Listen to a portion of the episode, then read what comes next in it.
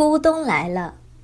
早晨，湖边寂静无声，一灰一白一黄，三只小兔快乐地扑着蝴蝶。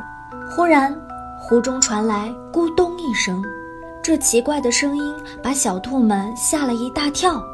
刚想去看个究竟，又听到咕咚一声，小兔们吓坏了，快跑！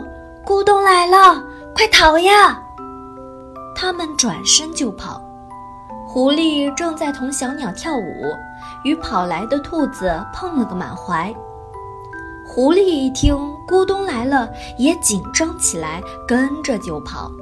他们又惊醒了睡觉的小熊和树上的小猴。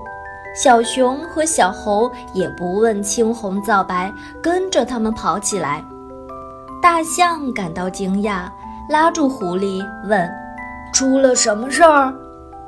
狐狸气喘吁吁地说：“啊，那咕咕咚来了，那是个三三个脑袋、八条腿的怪物。”于是，一路上跟着跑的动物越来越多，还有河马、老虎、野猪。岸上这阵骚乱使湖中的青蛙感到十分惊奇。